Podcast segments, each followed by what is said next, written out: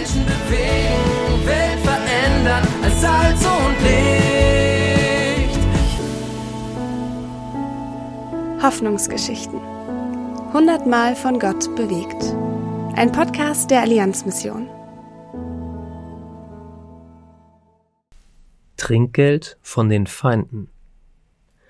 Manuel Müller ist Missionar in Mali und berichtet von Timothée Podiogu. Es ist wahr, dass manche sich nicht vorstellen können, wie man im Zentrum Malis leben kann, und dass manche denken, dass das Evangelium hier nicht mehr verkündet werden kann. Aber Gott ist allmächtig, und manchmal nutzt er sogar unsere Feinde, um seinen Willen unter uns Realität werden zu lassen. Eines Tages haben wir in Kona öffentlich das Evangelium verkündet. Die Dschihadisten kamen mit ihren Waffen, stellten sich um uns auf und hörten zu. Als wir unsere Botschaft beendet hatten, haben sie uns Trinkgeld gegeben, um unseren Durst zu stillen, weil es eine gute Botschaft ist, die wir verkündet haben.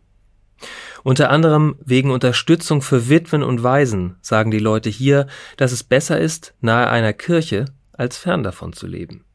Überkonfessionell kommen hier die Pastoren jeden Monat zusammen, um Gott um Schutz und sein Eingreifen zu bitten.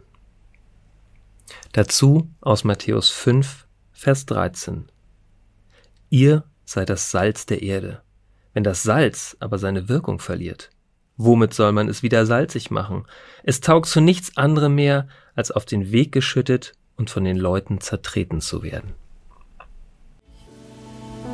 Lesen und ermöglichen Sie weitere Hoffnungsgeschichten unter allianzmission.de slash Hoffnungsgeschichten.